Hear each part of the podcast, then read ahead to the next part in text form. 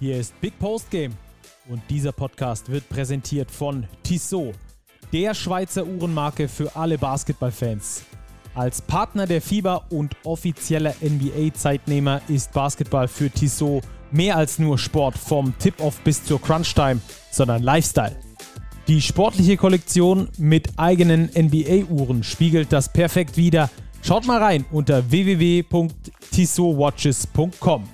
Und jetzt geht's los. Ein sportliches Hallo und willkommen hier zu Big Post Game. Eine turbulente Basketballwoche liegt hinter uns und es ist so viel passiert in der BBL und das kann äh, natürlich mit mir nur einer einordnen und das ist Robert. Grüß dich. Servus, Stacki, grüß dich. Robert, was eine Woche. Der Tabellenkeller hat sich neu sortiert. Äh, es ist super viel passiert. Äh, Wahnsinn. Was ist dir im Kopf geblieben von der Basketballwoche? Oh ja, so einiges. Wir hatten ja letzte Woche diskutiert, wie es im Abstiegskampf so aussieht, wer da die besten Karten hat. Da hat sich, wie du gerade gesagt hast, einiges getan. Der MBC gewinnt während der Woche das direkte Duell ganz knapp gegen die Gießen 46ers und hat damit einen richtigen Big Point gelandet in Sachen Klassenerhalt. Würzburg setzt seine Aufwärts, äh, seinen Aufwärtstrend fort, gewinnt erneut gegen Heidelberg, auch hier gegen den direkten Konkurrenten. Oldenburg, da hatten wir einen Game Winner. Ja, wieder wichtiger Sieg im Klassenerhalt. Und auch Frankfurt holt einen wichtigen Sieg gegen Braunschweig. Die haben ja während der Woche, auch das hatten wir schon vermutet, ihren Trainer entlassen. Diego Ocampo ist nicht mehr länger Chefcoach der Fraport Skyliners.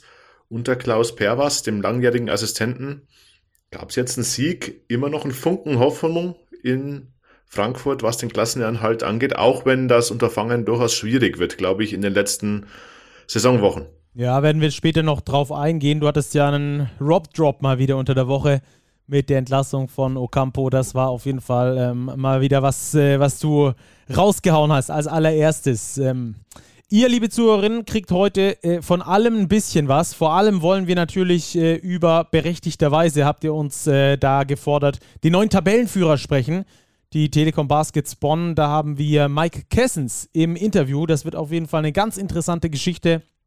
Wir haben später dann noch äh, etwas über die DBBL. Das, da war das Top 4 bei den Damen. Da gibt es einen neuen Pokalsieger und auch ein wichtiges Thema Richtung Spielplan, das wir mit äh, Nina Probst, unserer Big-Redakteurin dort, unserer Big-Expertin, besprechen möchten, um dann später auch noch mit Jens Staudenmeier über genau diese Thematik dann im Herrenbereich zu sprechen. Also es ist ganz, ganz viel geboten heute. Ich glaube, wir sind heute in, mit einer richtig langen Geschichte dran. Und dann würde ich sagen, ähm, wir rufen einfach mal bei Mike Kessens an, bei den Telekom Baskets Bonn und fragen so, wie es bei ihm eigentlich gerade läuft und weshalb. Und äh, wie hast du denn das Spiel gesehen, Robert? Noch kurz davor vielleicht, gegen die Bayreuther. Ja, das Spiel gegen die Bayreuther war letztlich unterm Strich eine klare Ange Angelegenheit. Die Bonner gewinnen in eigener Halle 86 zu 65. Dabei war die Partie letztlich nur in der ersten Viertelstunde, würde ich sagen, ausgeglichen. Da haben die Bayreuther noch wirklich gut mitgehalten, aber dann hat Bonn merklich angezogen mit ihrer Energie, mit ihrer Intensität, die sie Woche für Woche bringen, haben sie die Viertel zwei, drei und vier wirklich deutlich gewonnen und daher auch der Sieg vollkommen verdient in der Höhe mit 20 Punkten Vorsprung. Angeführt mal wieder von dem bärenstarken Parker Jackson Cartwright. 20 Punkte, 5 Rebounds, 8 Assists. Kein einziger Turnover dabei. Also das ist ganz klar der Führungsspieler. Saulius Kulvetis ein super Händchen von draußen, 7 Dreier eingenetzt. Also letztlich war es einfach gegen etwas wieder erstarkte oder nennen wir es breiter aufgestellte Bayreuther ein verdienter Sieg, ein erwartbarer Sieg, den die Bonner eingefahren haben und sie stehen dadurch wieder an der Tabellenspitze. Wahnsinn, hätten wir letztes Jahr von Bonn nicht gedacht. Jetzt rufen wir mal an bei Mike Hessens, mal gucken, was der uns erzählt. Zum einen natürlich über äh, das Thema Bonn, zum anderen hat er ja auch einen sehr interessanten Lebensweg bisher hinter sich. Auch darüber wollen wir mit ihm sprechen. Also hören wir mal rein. Mike Hessens.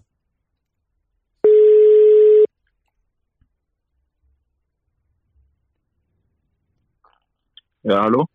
Florian und Robert von Big Post Game hier. Grüß dich, Mike.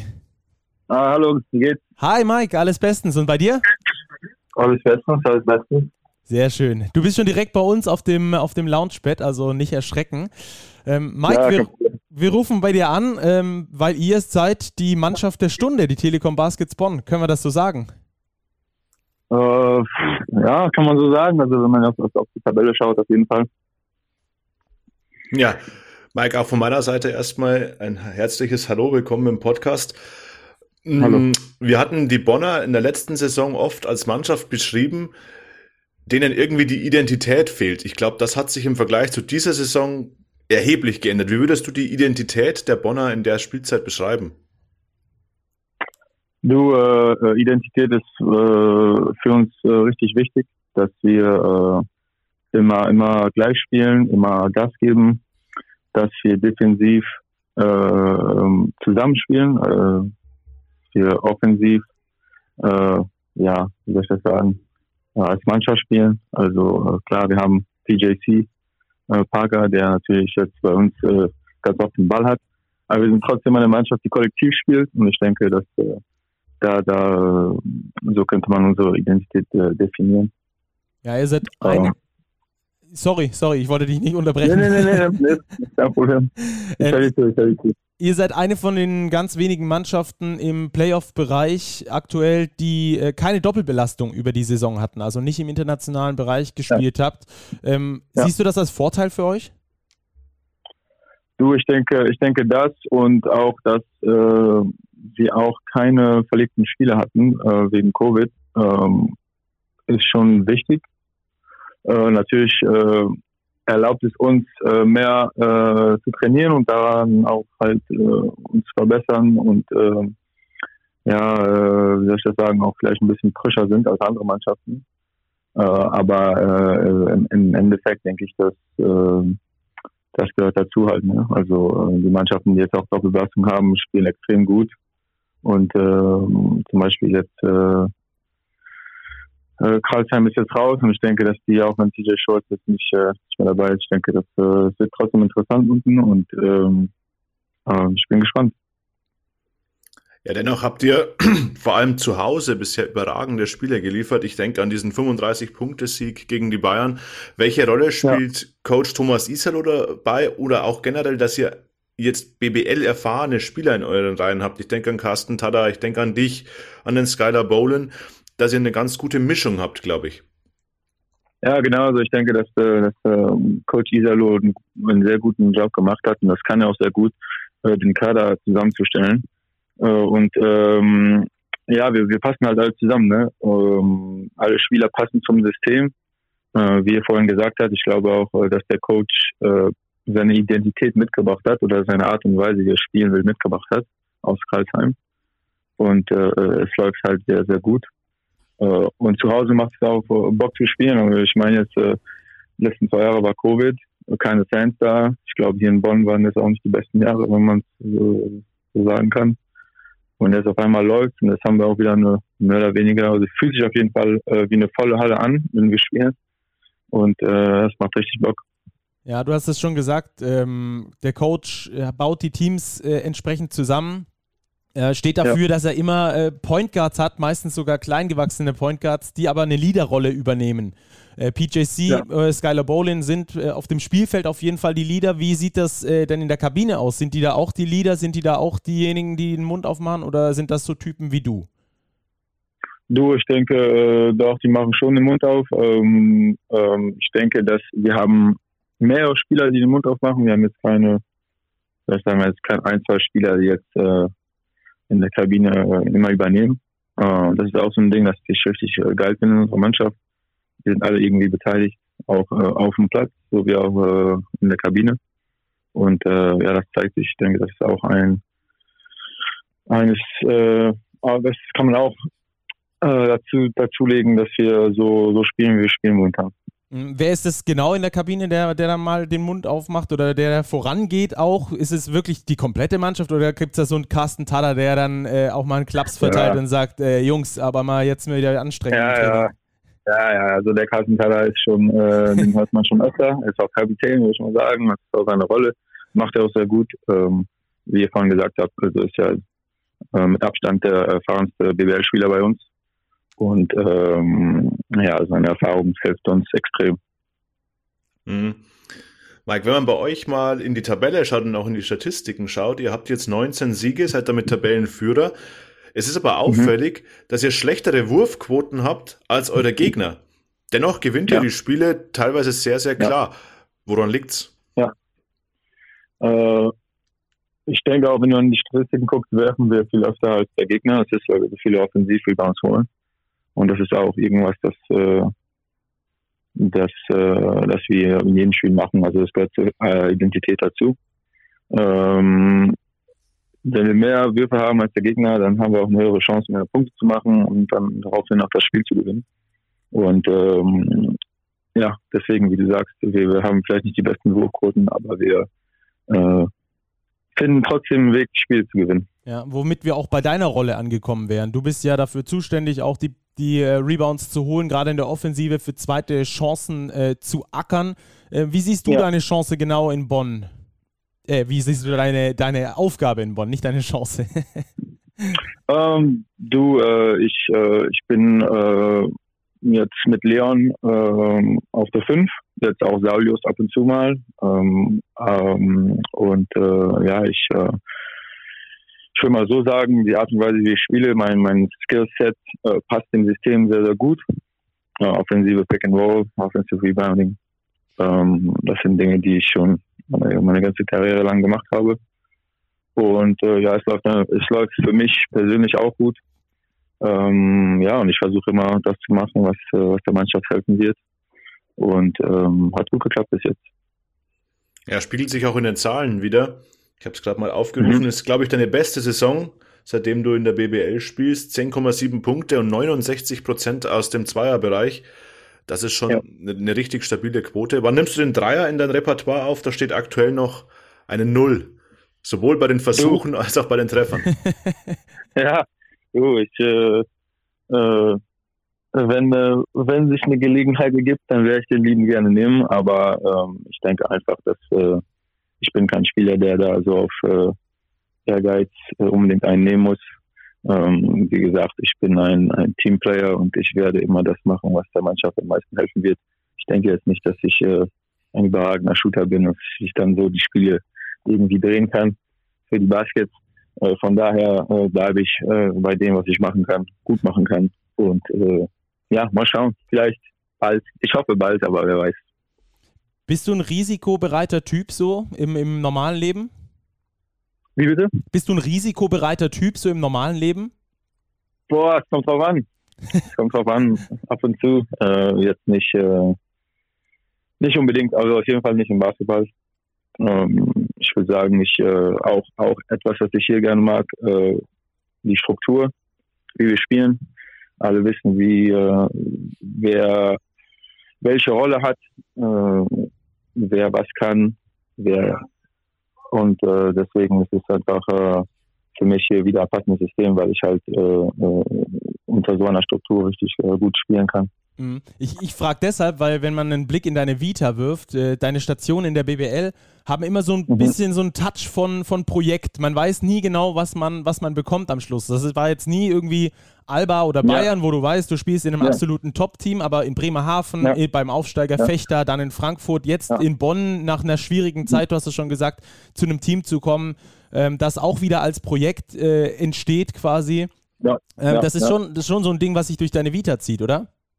Ja, also das hat sich halt so ergeben, wollen wir sagen. Äh, ich wollte nicht unbedingt immer so in Projekten mitmachen, äh, wie du sagst. Ähm, jetzt zum Beispiel, ähm, also auf jeden Fall Fechter und jetzt hier äh, in Bonn war es, würde ich sagen, wegen den Trainern.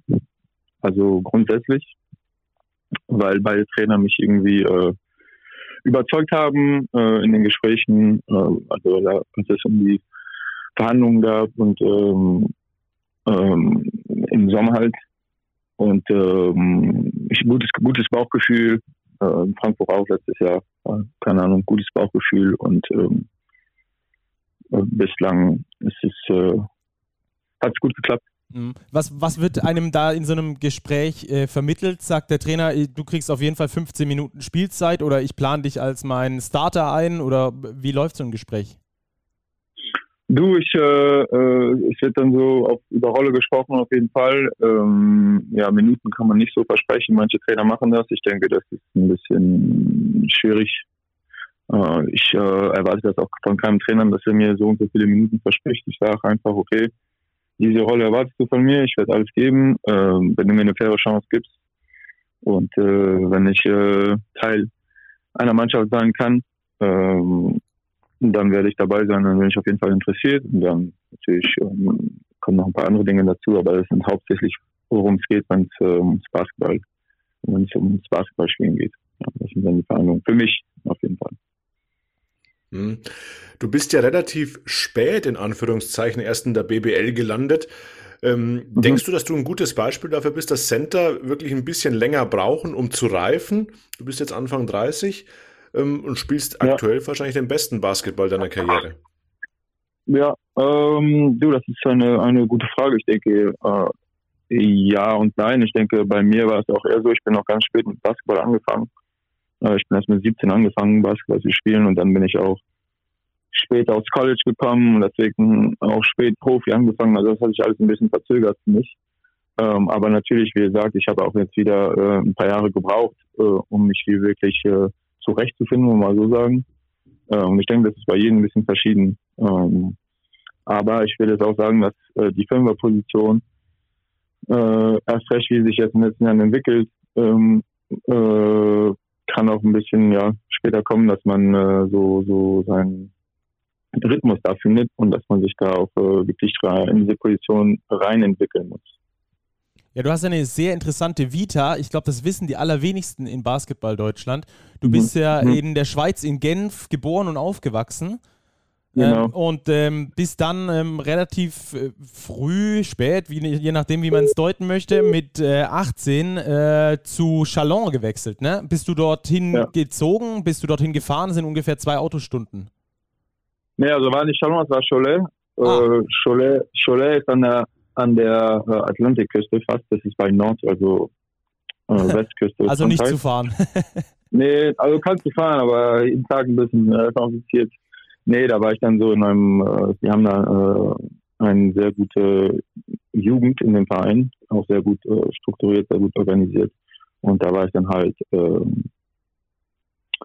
vier Jahre. Und äh, da habe ich dann auch meinen Schulabschluss gemacht.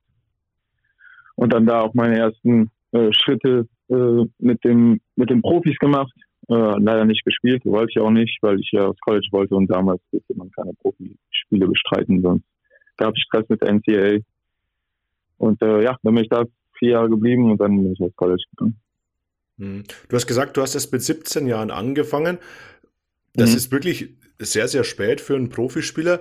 Wann ja. reifte der, der Gedanke in dir, oh, das könnte doch langen für eine Profikarriere oder war es tatsächlich erstmal der akademische Anspruch, ich will eine Schulausbildung machen, ich will ans College und dann schauen wir weiter? Äh, du, ich habe, als ich mit Basketball angefangen habe, war äh, Profi-Basketball noch nicht mal äh, ein Gedanke. Also das war einfach, hat Spaß gemacht und dann haben sich äh, äh, Gelegenheiten ergeben, beziehungsweise Frankreich. Ähm, und dann, als ich dann in Frankreich war, dann habe ich schon darüber nachgedacht, okay, was mache ich als nächstes? Äh, als ich dort fertig war, ich glaube, ich war 20, 21. Und dann musste ich entscheiden, okay, was mache ich jetzt? Äh, Fange ich jetzt mit dem, mit dem Profileben an? Äh, ich hatte ein paar äh, äh, interessante Optionen da in Frankreich in der zweiten Liga oder ich gehe aufs College und äh, ich wollte unbedingt studieren. Und ähm, dann bin ich nach Amerika gegangen und habe dann da fünf Jahre gespielt, länger als ich wollte, aber habe es dann doch geschafft und auch dort äh, zwei Schulabschlüsse gemacht.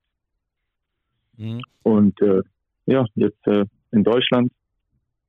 Äh, und es läuft, es läuft, macht Spaß.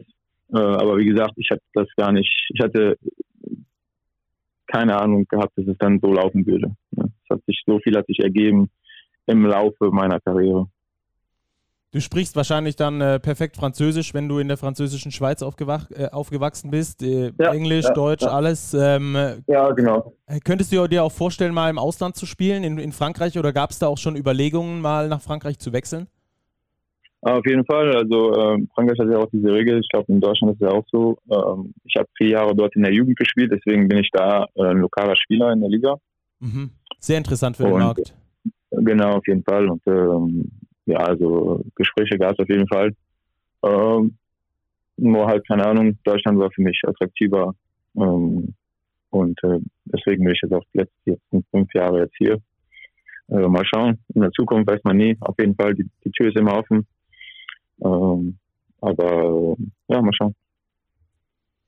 Jetzt wurdest du ja dieses Jahr, beziehungsweise letztes Jahr schon, ähm, erstmals für die Nationalmannschaft nominiert, äh, hast für den DBB gespielt. Vielleicht kannst du uns da vielleicht mal in deine Gedankenwelt mitnehmen, wie das so war und ähm, warum hast du dich eigentlich nicht für die Schweizer Nationalmannschaft entschieden? Da hättest du bestimmt auch schon früher spielen können, oder?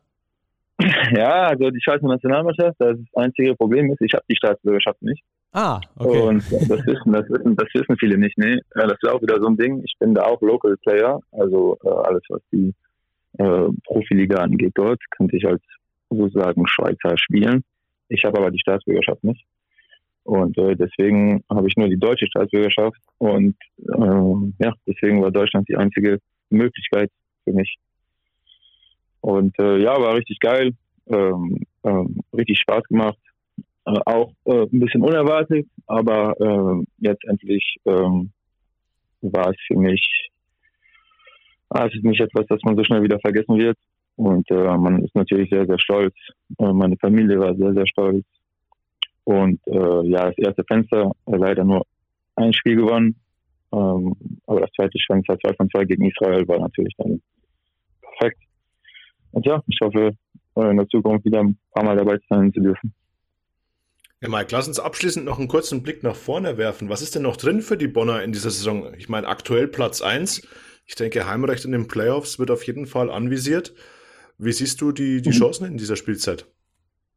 Du, wenn ich auf die Tabelle gucke, ist sehr, sehr eng. Äh, trotz, trotz unserer 19 Siege. Äh, ich glaube, auf dem, ja, jetzt, gestern hat Hamburg verloren. Die haben jetzt zwölf Niederlagen, aber ich meine, davor ist Göttingen mit neun Niederlagen. Das sind nur zwei Niederlagen mehr als wir. Deswegen von eins bis acht ist richtig, richtig eng. Äh, natürlich wollen wir einen Heimvorteil bekommen in den Playoffs. Aber ich denke, dass, äh, das werden wir nur schaffen, wenn wir so weitermachen wie, wie bis jetzt. Und das ist uns einfach äh, auf ein Spiel nach dem anderen zu konzentrieren. Äh, fahren nächste Woche Freitag nach Weißenfels, spielen gegen MBC. Ich bin auch noch, sind auch noch ein bisschen mit drin im Abschiedskampf, deswegen müssen wir dort, dort aufpassen. Ich glaube, wir haben fünf oder sechs Spiele zu Hause in Folge gewonnen. Ähm, erstmal äh, für den MBC uns äh, vorbereiten und dann äh, mal schauen, wo wir dann stehen, wenn die Saison zu Ende ist, wenn die reguläre Saison zu Ende ist. Ja, ein, ein Punkt, der da noch reinspielen könnte, wäre natürlich mhm. der internationale Wettbewerb. Ich denke, da hat Bonn sehr, sehr gute Aussichten zu qualifizieren. Wäre es für dich auch ja. eine reizvolle Sache? Du hast für zwei Jahre in Bonn unterschrieben, also du wirst auch ja. nächste Saison aller Voraussicht nach dort spielen, mal auf internationalem mhm. Parkett zu spielen? Ja, auf jeden Fall. Also hat sich ja mit Fechter schon gemacht. Ähm, das hat, äh, das macht auch, auch äh, riesen Bock. Äh, äh ich meine, es wäre auch für den Verein, glaube ich, äh, äh, top, wenn wir das schaffen könnten. Und ähm, ja, also deswegen umso wichtiger, dass wir weiter gut spielen. Sehr gut. Dafür viel Erfolg auf jeden Fall, Mike. Herzlichen Dank für deinen Dankeschön. Besuch hier bei uns im Podcast. Und ähm, ich will drücken die Daumen, dass die Bonner da vielleicht ja sogar die anderen zwei großen Bs ein bisschen ärgern können. Vielleicht ja dann sogar in den Playoffs. Wäre, wäre auf jeden Fall eine coole Sache. Habt ihr ja schon mal gemacht ja. gegen die Bayern. genau, genau. Jungs, ich bedanke mich bei euch, dass ich dabei sein durfte. Und äh, ja, bis bald. Bis bald. Ciao, ciao. Bis bald. Wir hören uns. Mach's ciao, gut. Ciao, ciao. So, Robert, äh, sehr interessantes Interview, das wir da mit Mike Kessens hatten, der sich da am Sonntagmorgen für uns Zeit genommen hat. Ähm, einfach ein interessanter Typ, oder?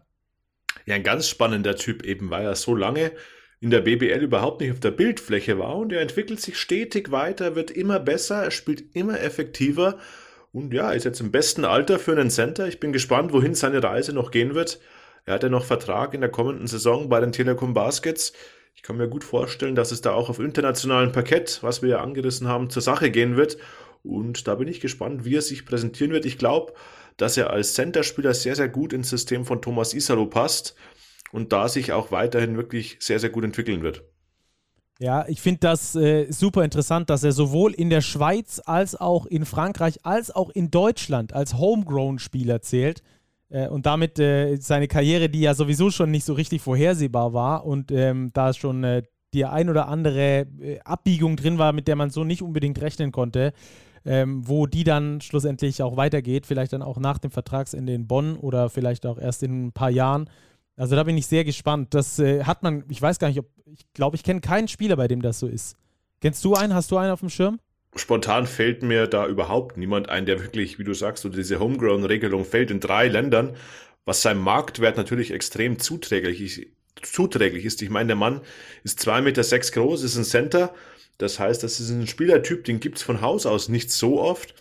Und gut, lassen wir die Schweiz mal außen vor. Das ist jetzt nicht die Basketballnation per se, aber sowohl in Frankreich als auch in Deutschland hat er dann natürlich extrem gute Karten am Verhandlungstisch, wenn er weiterhin so gut performt. Ja. Und wir hatten es ja von dem Projekt in Bonn, das da ja neu gestartet wurde.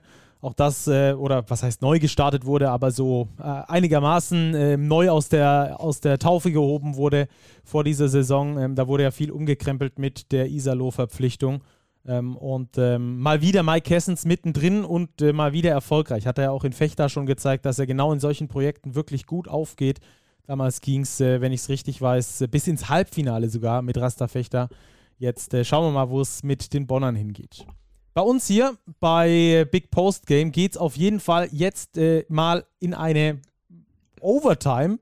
Wir bauen jetzt mal eine Zwischen-Overtime ein, Robert. Das erste Mal überhaupt in äh, über 60 Folgen, dass wir die Overtime nicht am Schluss bringen, sondern mal so zwischendurch. Ist jetzt im Basketball eher selten, aber wir wollen natürlich mit unserer Big-Expertin Nina Probst jetzt mal ein paar Dinge besprechen, die wirklich äh, sehr, sehr interessant sind. Und äh, da wollen wir sie doch gleich mal anrufen, würde ich sagen, oder? Ja, absolut, denn sie war vor Ort bei der Titelentscheidung Entscheidung im Damenbasketball. Da fand an diesem Wochenende nämlich das Pokaltop vor statt und der Pokalsieger, der ehemalige Pokalsieger, muss man sagen, wurde entthront. Wir haben den neuen Champion im Damenbasketball im deutschen Pokal. Genau, darüber wollen wir mit ihr natürlich sprechen. Sie war vor Ort, hast du schon gesagt. Ähm, und äh, wir wollen natürlich mit ihr auch sprechen über die abgebrochene Hauptrunde in der DBBL und ähm, später dann daraus Schlüsse ziehen, ob denn sowas auch im Herrenbereich denkbar wäre oder was sich da die Liga vielleicht äh, einfallen lassen könnte, dass es da nicht gar nicht erst so weit kommt. Also Tissot Overtime jetzt mit Big-Experte Nina Probst und da klingeln wir doch einfach mal durch. Die ist gerade noch auf dem Heimweg von der Halle, also so frisch erwischen wir sie noch. Mal gucken, was die uns da alles erzählen kann.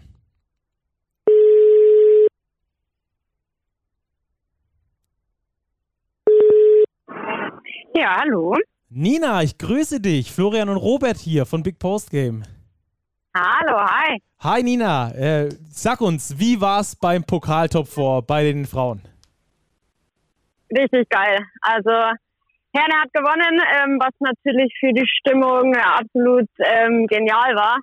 Die Halle hat getobt, auch wenn äh, die Ränge jetzt nicht ähm, voll besetzt waren, aber das war natürlich jetzt mega. Ja, du hast es schon gesagt, Herne, ähm, es hat ja in Herne stattgefunden. Die Gastgeber haben sich den Pokal geschnappt. Da geht natürlich ein großes Glück, äh, großer Glückwunsch aus der gesamten Big-Redaktion erstmal gen Westen, in den Westen der Republik. Ähm, wie hast du das Pokaltop vorerlebt, so insgesamt? Ja, also es war eine super coole Veranstaltung, war top organisiert. Ähm, wenn man bedenkt, dass das ja alles ähm, durch Ehrenamtliche gestemmt wird, ähm, muss man da wirklich ähm, den Hut ziehen äh, vor so einer Leistung, zumal das ja mit den ganzen Corona-Bestimmungen und der Unsicherheit äh, nicht ganz einfach ist. Aber also es war, war ein schönes äh, Turnier und ähm, Top-Leistung. Also man hat richtig geile Spiele gesehen. Ähm, heute zweimal, gestern auch schon. Gestern ging es schon in die Verlängerung im einem Halbfinale und heute auch im, im Finale jetzt gegen Keltern. Ähm, da hätte tatsächlich jedes ähm, der beiden Teams gewinnen können. Das war super knapp bis zum Schluss. Und ähm, ja, Kerne hat halt, Herne hat halt dann ähm, durchgezogen. Nina, inwiefern war es für dich überraschend, dass es Herne geholt hat? Ich denke, die Kelterinnen waren Titelverteidiger. War es ein überraschender Pokalsieg? Mm, ähm, Keltern, klar, war Titelverteidiger, aber es lief nicht so ganz rund bei Keltern in dieser Saison. Die haben ziemlich ähm, neu zusammengewürfeltes Team ähm, mitgebracht und war wie für alle Teams mit Corona ähm, zum Teil schwierig, aber Keltern war jetzt nicht so bestimmend in der Saison, wie es ähm, vergangene Saison gewesen ist. Deswegen ähm, ja, war das nicht klar, dass es auf jeden Fall Keltern ähm, holen wird. Und ähm, Herne hat gestern auch schon ähm, richtig geiles Spiel gemacht Und dann natürlich vor dem Heimpublikum, das ist natürlich ein riesen Joker, den äh, Herne da heute hatte und ja, war verdienter Sieg.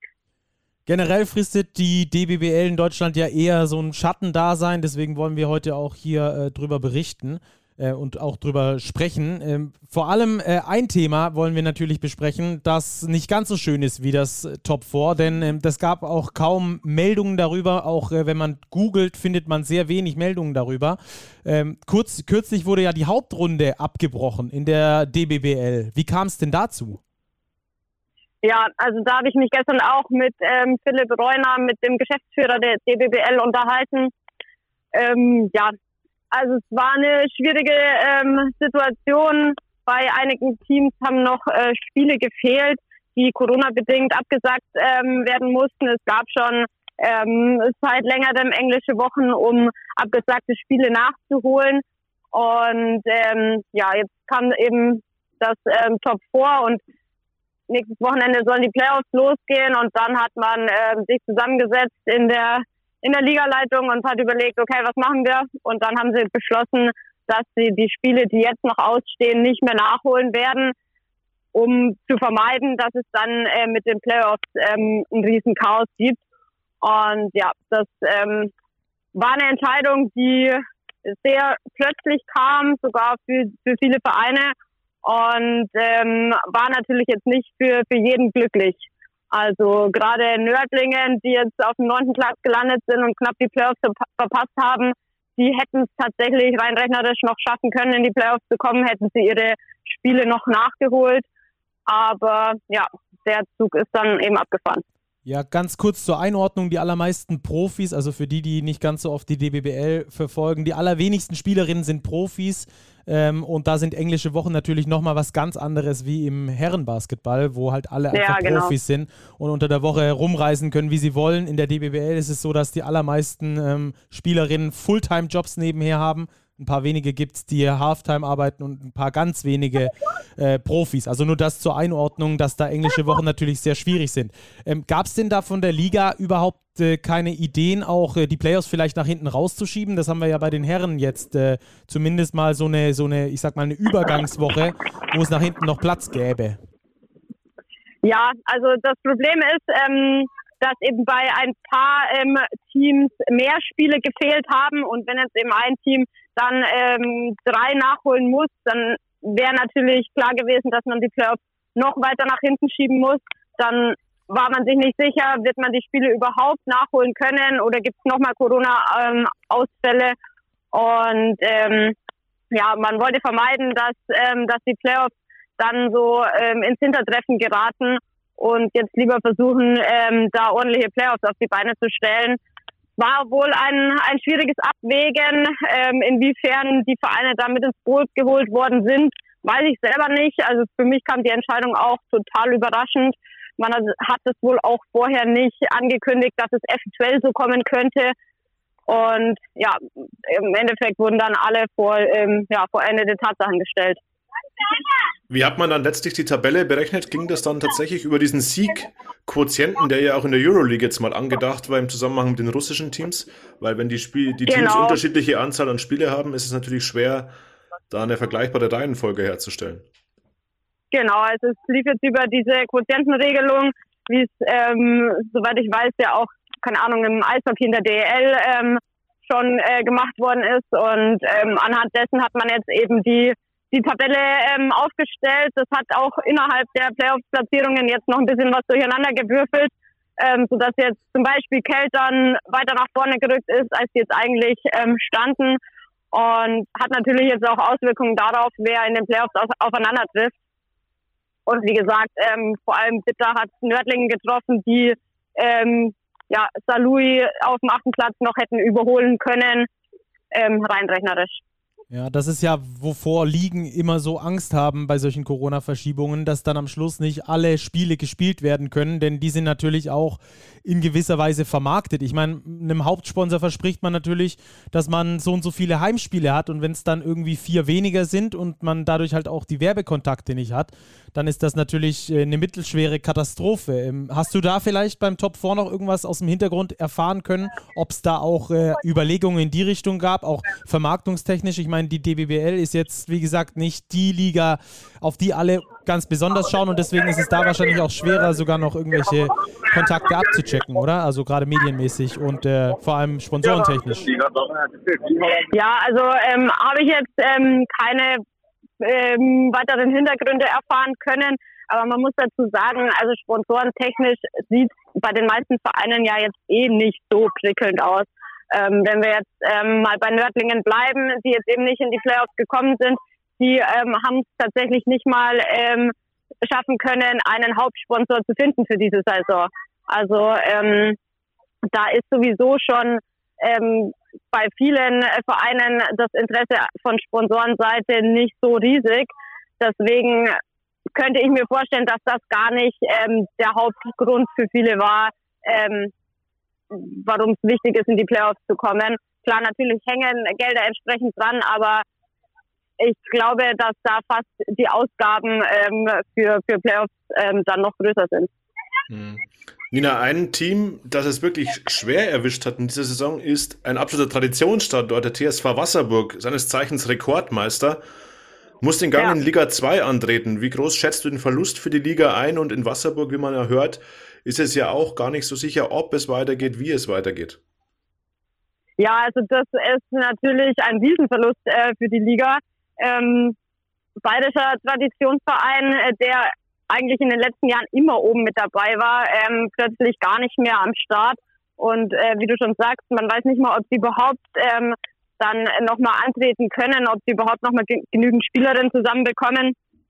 Ähm, das ist natürlich ähm, jetzt für die Fans absolut schade.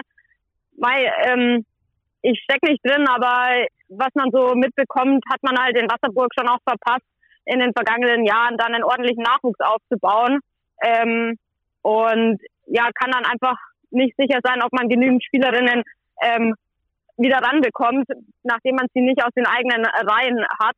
Und ähm, das hängt aber alles einfach damit zusammen, wie er eingangs schon gesagt hat, dass äh, die DWBL so ein bisschen Schattendasein fristet und einfach auch nicht genügend Geld da ist, um da ähm, ordentliche Teams ähm, zum Teil ähm, zu, zusammenzubekommen und da in die Vereine Geld zu pumpen. Deswegen, ja, es ist äh, so ein bisschen ein Teufelskreis, wenn man sich das Ganze ansieht. Und ich hoffe ganz stark, dass Wasserburg da trotzdem ähm, nochmal zurückkommen kann. Es wäre wahnsinnig schade für den deutschen Damenbasketball, wenn es nicht mehr klappt. Mhm. Lass uns noch einen Blick an die andere Seite der Tabelle werfen, nämlich nach vorne. Die, demnächst starten die Playoffs in der DBBL. Wie ist diesbezüglich da die Ausgangslage aus deiner Sicht? Gibt es klare Favoriten, äh, wer das Ding holt am Schluss? Und vor allem sind es die Teams, die am meisten Kohle haben? Naja, also klare Favoriten. Ähm, ich glaube, die kann es in den Playoffs nie so richtig geben. Es wäre auch ähm, super langweilig.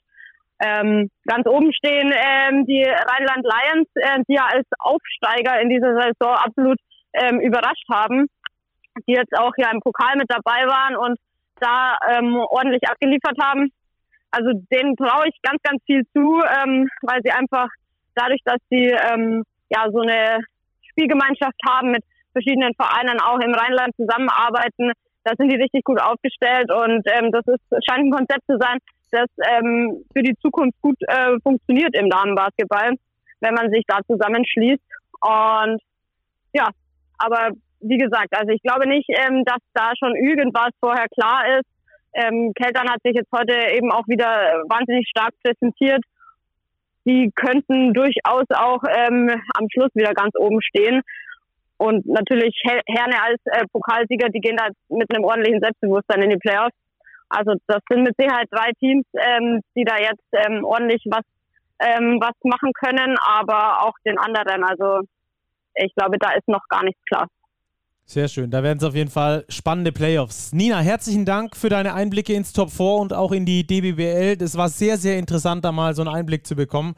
Danke dir auf jeden Fall und äh, wir werden dann nochmal gegen äh, später in der Saison in der DBBL telefonieren und dann mal äh, abfragen, wie es da so aussieht aus deiner Sicht. Danke für deine Zeit. Gerne, gerne. Alles klar, schönen Abend euch noch. Ciao. Ja, dir auch. Komm gut nach Hause. Ciao. Bis bald. Ciao. Ciao. Eine abgebrochene Hauptrunde Robert, äh, das wäre wahrscheinlich der Worst Case für die Easy Credit BBL, oder? Ja, das wäre der absolute Worst Case, aber ich glaube, dass wir uns da so weit aus dem Fenster lehnen können und sagen können, dass das nicht passieren wird. Aber ich glaube, es ist ein guter Grund, mal bei der Liga nachzuhören, wie es denn so aussieht, weil der April bringt spielplanmäßig schon einige Kuriositäten, nennen wir es mal so, mit sich, vor allem was die beiden Euroleague-Vertreter angeht. Und außerdem haben wir auch in der BBL-Tabelle leichte Schieflage.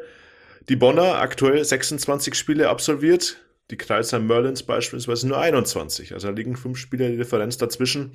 Das muss natürlich alles noch reingeholt werden, bis es auch in der BBL in die Playoffs geht. Ja, ähm, vielleicht können wir das noch ganz kurz ähm, für, die, für die Zuschauer äh, vor diesem Gespräch noch rund machen. Du hast es äh, auch schon auf deinen äh, sozialen Kanälen geteilt, für den einen oder anderen aber vielleicht nicht sichtbar zu dem Zeitpunkt. Ähm, es geht da vor allem auch um die Euroleague-Teams, die da äh, pickepackevolle äh, Zeitpläne haben, Terminpläne haben, die eigentlich gar nicht zu erfüllen sind, oder?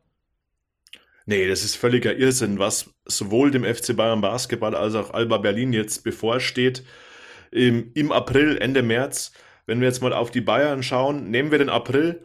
Da steht am 1. April ein Heimspiel gegen Belgrad. Am 3. April, das ist ein Sonntag, in Oldenburg. Bereits am Tag darauf soll man in Istanbul antreten, also weniger als 24 Stunden später.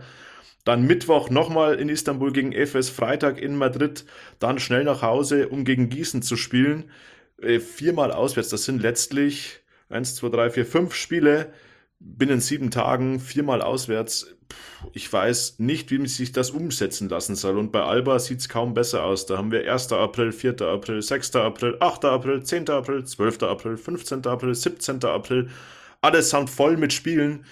Äh, boah, also es ist, glaube ich, ist einfach schwierig. Ja. Und wo das hinführt, das sieht man ja auch gerade so ein bisschen. Es ist nicht 100% belegt, aber Muskelverletzungen äh, kommen im Normalfall beim Basketball dann entweder durch Schläge vor oder halt äh, durch Überlastung sehr häufig. Ähm, hat man ja dann gerade auch bei Alba die ein oder andere gehabt. Ich glaube, deswegen hatte äh, Maudolo das Spiel da am vergangenen Freitag in der Euroleague äh, für die Albatrosse verpasst. Also daran kann man schon so ein bisschen an, ab, ablesen, wie das äh, aktuell gerade auch für die Spieler von der Belastung her äh, ist. Das Ganze wollen wir jetzt natürlich äh, gerne mit dem sportlichen Leiter der Easy Credit BBL besprechen, mit Jens äh, Staudenmeier. Da rufen wir jetzt gleich mal an und äh, dann fragen wir ihn einfach mal, ähm, ob das denn Worst Case für die Easy Credit BBL äh, wäre, wie man dem Ganzen aus dem Weg geht und vor allem auch, ähm, wie da die Zusammenarbeit mit der Euroleague aktuell aussieht, denn die rückt ja von ihrem Terminplan überhaupt nicht ab. Äh, nach hinten raus ist es natürlich ein bisschen begrenzt wegen den Playoffs. Das alles fragen wir ihn. Wir rufen einfach mal an, oder Robert? Absolut, klingeln wir durch. Machen wir.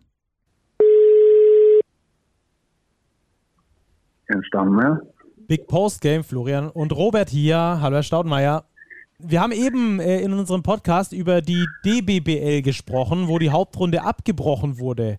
Ich denke, Sie können uns wahrscheinlich schon versichern, dass es in der BBL wahrscheinlich nicht so weit kommen wird, oder?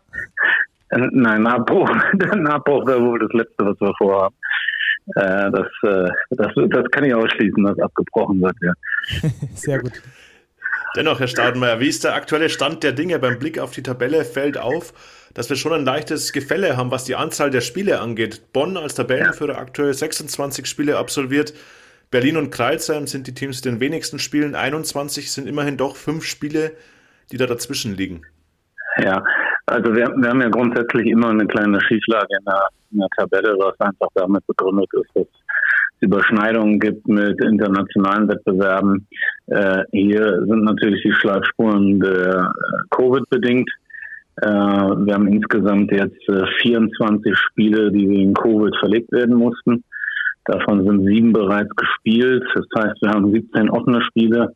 Dazu kommen, glaube ich, noch drei Spiele, die neu terminiert werden müssen aus anderen Gründen. Insofern haben wir 20 Spiele aufzuholen. Äh, das meiste hoffen wir jetzt noch im März und April aufholen zu können.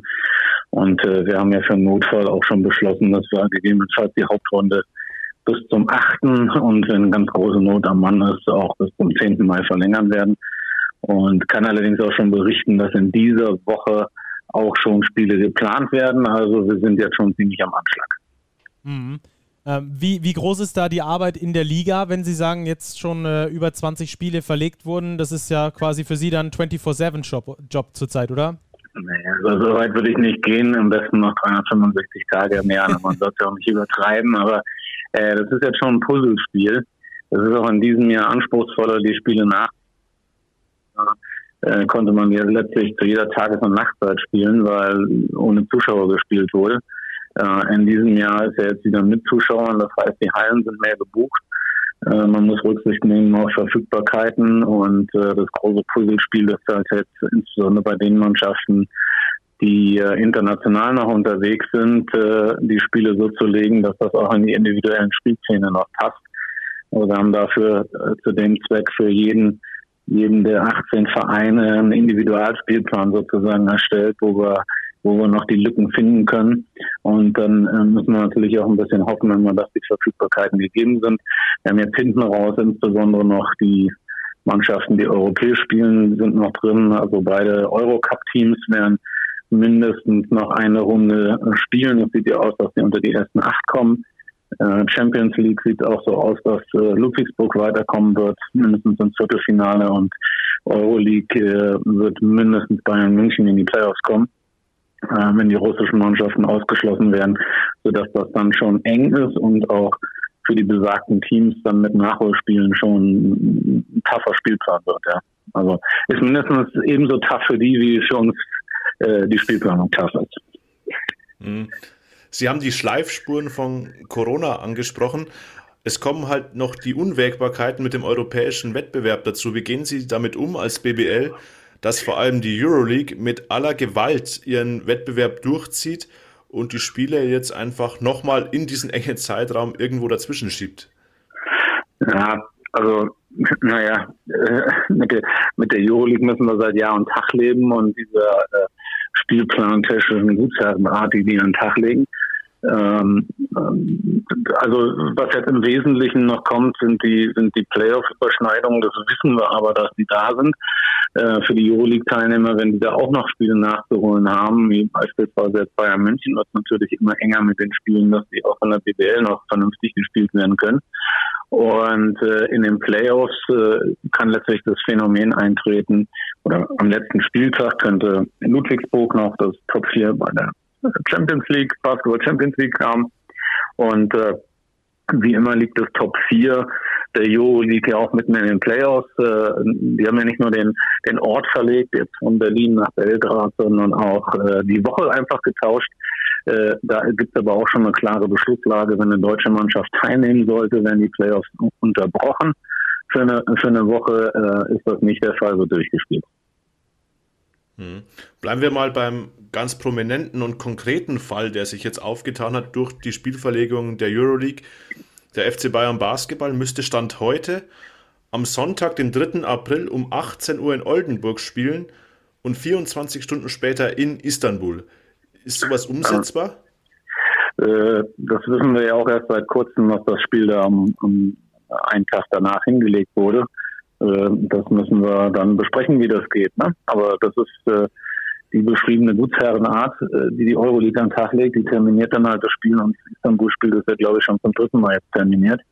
Und äh, dann müssen wir dann äh, sehen, wie wir damit klarkommen und äh, auch wie Bayern München damit klarkommen, weil wir natürlich auch ein Interesse daran haben, die international spielenden Teams zu schützen und dass sie in, in dem Wettbewerb auch äh, performen können. Wir haben auch eine Verantwortung gegenüber den Spielern natürlich, ähm, die sich äh, möglichst nicht verletzen sollen durch zu viele Spiele innerhalb von kürzester Zeit. Ähm, aber letztlich äh, muss sowohl die Euroleague als auch wir das Thema halt lösen. Ja. Mhm. Äh, wird da auch eine gemeinschaftliche Lösung angestrebt? Äh, also wie kann ich mir das vorstellen, diese Zusammenarbeit dann auch von BWL und Euroleague oder ähm, trifft man da bei der Euroleague sowieso noch auf Zauberohren? Es gibt, was Spielplanung angeht, gibt es keine Zusammenarbeit mit der Euroleague. Ähm, äh, genauso wenig wie das im Eurocup der, der Fall ist. Das ist ausschließlich mit der Champions League der Fall. Ähm, die Euroleague äh, macht da gerade, was sie für richtig hält. Also heißt dann, äh, entweder sie können kuschen oder halt dann den FC Bayern äh, spielen lassen, quasi um 18 Uhr am Sonntag und dann, ähm, und dann äh, hat der ja, FC Bayern also das. Also wie gesagt, das, das, die Terminierung, glaube ich, die gibt es seit Freitag jetzt äh, jetzt war gerade das Wochenende, da sieht, sieht man auch schon daran, dass wir nicht 24-7 im Dienst sind. Äh, und äh, um das Thema kümmern wir uns dann ab morgen früh. Hm. Leidet bei solchen Spielplänen generell auch die Qualität des Produkts Basketball, also auch in der BBL? Weil ich denke, es ist offensichtlich, dass die Spieler diese Spielpläne nicht mit 100% bewerk bewerkstelligen können. Auch bei Alba Berlin wird der April ja völlig wahnsinnig, was die Anzahl der Spiele angeht. Ja, das sind, glaube ich, irgendwie äh, 15 Spiele in 33 Tagen oder sowas. Das ist dann auch so ziemlich jeden, jeden, jeden zweiten Tag. Dann sind die Kader dann natürlich ein bisschen größer.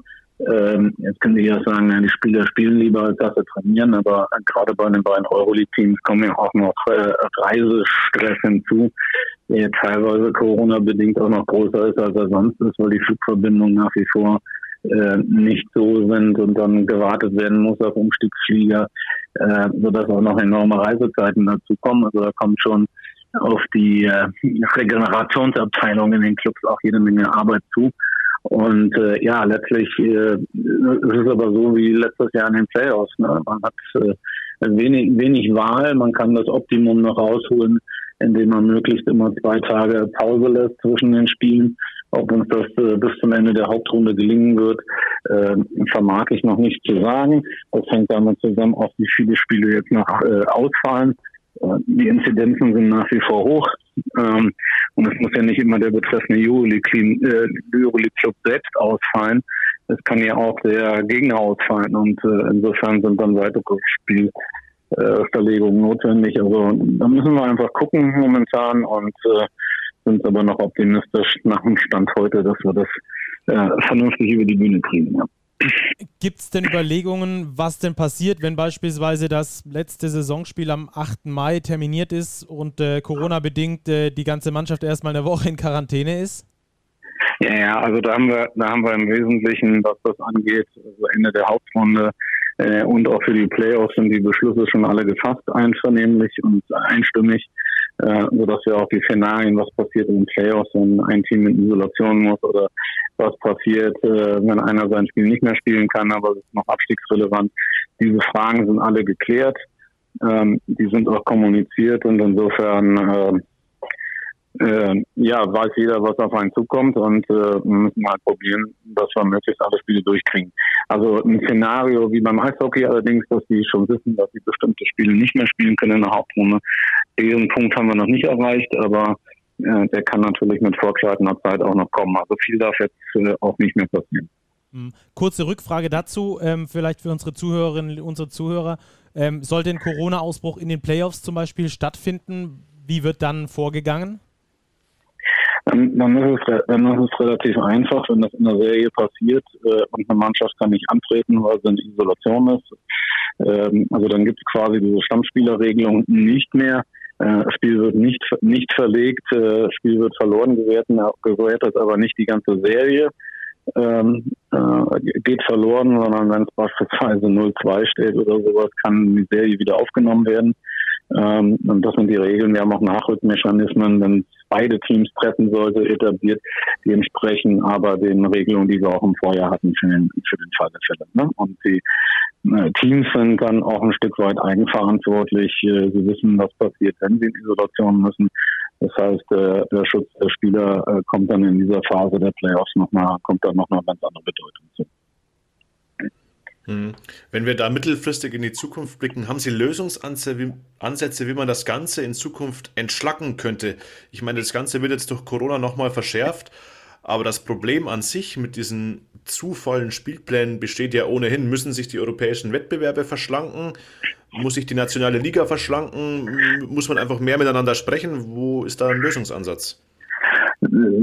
Ja, also Gespräche werden ja seit geraumer Zeit natürlich geführt. Allein äh, es wird ja auf internationaler Seite immer mehr. Wobei man sagen muss, eigentlich verursachen der Euro Cup und äh, die Champions League und der FIBA Europe Cup, die verursachen eigentlich keine Probleme an der Stelle. Ähm, das Einzige, was halt Probleme verursacht durch diese Liga neben der Liga, ist die, ist die Euroleague an der Stelle. Und äh, ja, man kann sich jetzt einfach machen und sagen, äh, bei uns sind so viele Spiele, wir verkleinern dann mal die Liga, aber wieso sollten wir das tun, nur weil sich die Euroleague da ausbreitet? Ähm, Und äh, von daher gibt es zwar immer wieder Gespräche, aber bisher hat die Euroleague da äh, war sie zu keinem Einlenken äh, äh, in der Lage.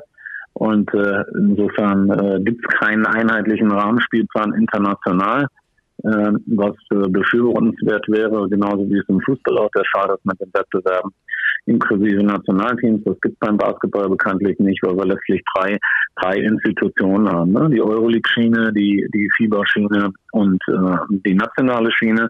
Und das miteinander in Einklang zu bringen, ist deswegen schon schwierig, weil wir hier immer mit der mit der Rahmenspielplanung äh, die ersten quasi sind und äh, die anderen kommen hinterher, äh, weil wir einfach früher planen müssen, weil die äh, Hallenverfügbarkeiten halt, äh, die können wir ja nicht bis kurz vor der Saisonbeginn offen halten und dann unseren Spielplan machen. Und insofern weiß man zwar so in etwa, was auf einen zukommt, aber wenn die Euroleague morgen sagt, sie spielt mit 20 Vereinen ähm, und der Spielplan ändert sich nochmal, dann äh, müssen wir das letztlich auslöffeln, weil wir mit der Planung halt schneller sind. Hm. Und die vierte Institution, die NBA, gäbe es ja auch noch, äh, die dann da äh, mit einfließen könnte. In, Im Fußball ist es tatsächlich dann halt die FIFA, die dann die Rahmenspielpläne ähm, vorgibt für so ein Jahr. Ja, ja, klar, das würde wesentlich einfacher sein, wenn das einen internationalen Rahmenterminplan gäbe. Den gibt es bei uns nicht. Das ist seit Jahr und Tag das Problem. Das ist die große Herausforderung, die wir zu lösen haben. Ähm, und deswegen wird es auch äh, in den nächsten Jahren voraussichtlich immer auch eine schräge Tabelle sein, weil sich die Spielpläne teilweise überlappen, ohne dass wir was dafür können. Und dann müssen halt immer Spiele nachgeholt werden. Ja, also insofern äh, müssen wir auch mal darüber nachdenken, weil das ja auch angesprochen wurde von euch, die, die, die Schräglage der Tabelle, also ob man die Tabelle tatsächlich so wie im Moment sortiert oder ob das äh, Sortierkriterium nicht künftig äh, die Prozentzahl der gewonnenen äh, Spiele darstellen sollte. Das ist zwar für den deutschen Sportpuristen etwas ungeübt, würde aber als Sortierkriterium ähm, ein wesentlich besseres äh, Bild abgeben in der Tabelle, als das jetzt ist, weil man weiß letztlich nicht aufgrund der besagten Anzahl von Spielen, wie das auseinanderklafft, wer ist jetzt letztlich real Erster und Dritter und Vierter und Fünfter. Äh, kann man leider in der Tabelle momentan nicht gut sehen. ja. ja. Herr Staudmeier, herzlichen Dank für diese Einblicke und äh, wir drücken natürlich ganz Gerne. feste die Daumen, dass auch weiterhin ähm, alle Spiele ab jetzt stattfinden und dass äh, der Spielplan so fertig gespielt werden kann, äh, wie er ja, fertig gespielt werden soll. Ihr wisst, haben wir ja 2020 eine Lösung gefunden, wir haben 2021 eine Lösung gefunden und äh, ich glaube fest daran, dass uns das auch 21, 22 gelingen wird. Sehr gut, der Optimismus gefällt mir. Ja. Viel Erfolg dafür. Dankeschön für Ihre Zeit. Okay, danke. Ja, Schönen gerne. Abend. Tschüss. Ciao. Ciao. Vielen Dank. Ciao. Ja, interessant, Robert, würde ich sagen, oder? Ja, absolut. Also, wenn wir nochmal zu diesem konkreten Fall des Back-to-Back-Spiels Oldenburg-Istanbul gehen, ich denke, wir konnten zwischen den Zeilen schon rauslegen. Letztlich wird es nur gehen mit einer Verlegung des Spiels Oldenburg gegen die Bayern. Pff ja, man kann natürlich halten davon, was man will. Wenn die Euroleague sagt, okay, wir spielen jetzt Montag, dann hat die BBL quasi den schwarzen Peter und muss jetzt reagieren, obwohl sie eigentlich ihr Spiel dort schon immer terminiert hatte. Ja, das sind halt, das ist das Dilemma im Basketball, über das wir seit Jahren sprechen. Euroleague, BBL, FIBA-Fenster und so weiter. Jeder schaut irgendwie zunächst nur auf sich, will sein Produkt bestmöglich vermarkten und letztlich Verlierer unterm Strich ist wahrscheinlich der Basketball an sich, weil sich kaum noch jemand auskennt, wer wann wie spielt, warum spielt, nicht spielt. Ja, es ist irrsinnig, dieser Spielplan sowohl von Alba Berlin als auch der der Bayern jetzt Ende März, Anfang April. Wir werden sehen, wie die Mannschaften durchkommen. Wir müssen hoffen, dass es ohne große Verletzungen geht, damit wir dann auch wirklich in den Playoffs die besten Teams haben. Stacki, das ist ja auch noch ein Punkt, der dazu Absolut. kommt. Saisonhöhepunkt steht an. Und dort will man ja die Mannschaften, die besten Mannschaften mit den besten Spielern am besten, in der besten Form sehen. Und wenn wir zurückdenken an die Playoffs im letzten Jahr, da ist es zwar zeitlich ausgegangen, man hat die Playoffs zu Ende gespielt, aber es war letztlich kein Wettbewerb mehr, wer ist, spielt den besten Basketball oder so. Das war auf keinen Fall der Fall, sondern. Wer hat die beste medizinische geht, Abteilung? Wer hat die beste medizinische Abteilung? Wer geht am wenigsten auf dem Zahnfleisch? Und äh, da ist auch ein Punkt von mir, Robert, wo ich sage, ähm, die Spieler sind in Anführungsstrichen oder zumindest auf den ersten Blick eigentlich auch die, die Leidtragenden, die da ihre Absolut. Knochen hinhalten müssen, die ihre Gesundheit aufs Spiel setzen. Andererseits ähm, durch mehr Vermarktung, äh, quasi durch mehr Spiele, kommt mehr Vermarktungspotenzial zustande. Durch mehr Vermarktungspotenzial steigt natürlich dann auch äh, der Wert des Basketballs insgesamt und damit natürlich im Endeffekt auch die Gehälter der Spieler wieder. Das müssen wir natürlich auch sehen. Ähm, äh, auf der anderen Seite. Aber ähm, ich würde trotzdem auch hier wieder Gesundheit über Geld gehen lassen äh, und, den, und den sportlichen Wettbewerb äh, in, wie du sagst, äh, besten zur besten Zeit äh, auf dem besten Niveau spielen zu können. Und äh, dann da lieber vielleicht auf den einen oder anderen schmalen Taler verzichten, um dann aber wirklich da absolutes Top-Level überall zu haben. Ich kann mir auch vorstellen, dass bei den Spielern da die Sicht ähnlich ist. Glaube ich absolut. Und das Thema Verletzungen haben wir ja thematisiert. Muskelverletzungen, einfach Verletzungen, die aufgrund von Müdigkeit, Erschöpfung entstehen, klar. Und jetzt haben wir aktuell auch noch Covid. Äh, eine Erkrankung, die jetzt ein Profisportler vermutlich ohne extrem schweren Verlauf durchmachen wird. Aber du darfst jetzt nicht vergessen, es gibt Mannschaften, die sind jetzt in Quarantäne. Nehmen wir aktuell die Bayern oder auch die Hakro Merlins. Bei den Bayern ist es noch extremer. Die haben jetzt eine Woche, eineinhalb Wochen nicht trainiert und sollen jetzt dann aus dem Stand quasi 13 Spiele in, weiß ich nicht, 22, 23 Tagen spielen ob auch da hier ist die Frage der Gesundheit. Und ich bin mir nicht mal sicher bei dem Punkt mit der Vermarktung, die du angesprochen hast. Ich weiß nicht, ob mehr Spiele auch immer gleich mehr Vermarktung ist, weil wenn die Qualität am Ende leidet, ist es vielleicht doch besser, du machst drei, vier, fünf Spiele weniger und die sind dafür sehr, sehr gut ja, ich glaube. Haben vielleicht alle Seiten mehr davon, aber das ist natürlich. Ich glaube, auf diese letzten 5% äh, schaut, glaube ich, kein Sponsor, dass er sagt, so, ja, äh, bei, wenn ihr 28 Spiele spielt, dann seid ihr viel besser, als wenn ihr 34 Spiele spielt, sondern da ist dann halt 34 Spiele, okay, 17 Heimspiele, die Kohle kriegt ihr. Ähm, da ist dann im Endeffekt egal, ich weiß, worauf du hinaus möchtest. Man möchte natürlich mit der Euroleague zum Beispiel auch immer das beste Produkt haben äh, und herausragenden Basketball präsentieren. Und das geht langfristig nur damit, wenn du die Spieler nicht mit 90 Spielen pro Saison äh, äh, vollkleisterst, äh, die alle auf absolut höchstem Niveau abgerufen werden müssen. Das müssen wir dazu sagen, im Gegensatz zur NBA. Ähm, ja, es ist ein Dilemma, es ist schwierig. Aber ähm, ähm, klar, langfristig muss da natürlich die Qualität hoch sein bei den Spielen, besser sein. Andererseits, ähm, ja, glaube ich, macht das schon einen Unterschied, ob du sagst, sie haben 17 Heimspiele oder 15 Heimspiele. Das äh, verkaufst du, glaube ich, schon besser dann mit den 17. Absolut, vor allem bei den kleinen Standorten. Wir sprechen jetzt oft über die europäisch spielenden Teams, weil die eben von diesen Spielplänen am ehesten betroffen sind. Aber wir dürfen natürlich Standorte wie Bayreuth, wie Weißenfels, wie Chemnitz nicht vergessen, die nur diesen einen Wettbewerb haben in der BBL und da ist es natürlich ganz ja. extrem, so wie du es beschrieben hast. Da spielt jedes Heimspiel eine ganz große Rolle. Nimm Chemnitz, die haben die Halle, lassen wir Corona außen mal vor, regelmäßig randvoll. Und da, wenn dir zwei Spieler wegbrechen, macht das schon einen erheblichen 10 Unterschied. 10.000 Tickets klar. weniger, klar, kann sich dann jeder hochrechnen mit dem durchschnittlichen Ticketpreis. Absolut, bin ich bei dir. So, das waren erstmal die drei Gesprächspartner in der heutigen Folge. Da haben wir aber schon richtig viel mitbekommen. Gespielt wurde in den BBL-Hallen, aber natürlich trotzdem, Robert. Ähm, und wir, würde ich sagen, fassen das Geschehen mal zusammen in unserem Two-Minute-Drill. Ähm, womit wollen wir starten, Robert? Äh, starte du am besten, oder? Ja, ich glaube, wir starten mit einem ganz interessanten Duell im Kampf um die Playoffs. Da waren nämlich die MHP Riesen Ludwigsburg zu Gast bei den Hamburg Towers und haben da im Playoff-Rennen, was ja ganz, ganz eng ist, einen ganz wichtigen Sieg gelandet. Die Ludwigsburger gewinnen nämlich in Hamburg 79-75 in einer ganz engen, umkämpften Partie und schieben sich somit in der Tabelle nach vorne bis auf Rang 3. Und die Hamburg Towers, die stehen tatsächlich aktuell außerhalb der Playoff-Länge mit einer ausgeglichenen Bilanz von 12-12 auf Platz Nummer 9 die Hamburger, glaube ich, die werden sich mächtig ärgern, dass sie dieses Heimspiel nicht ziehen konnten.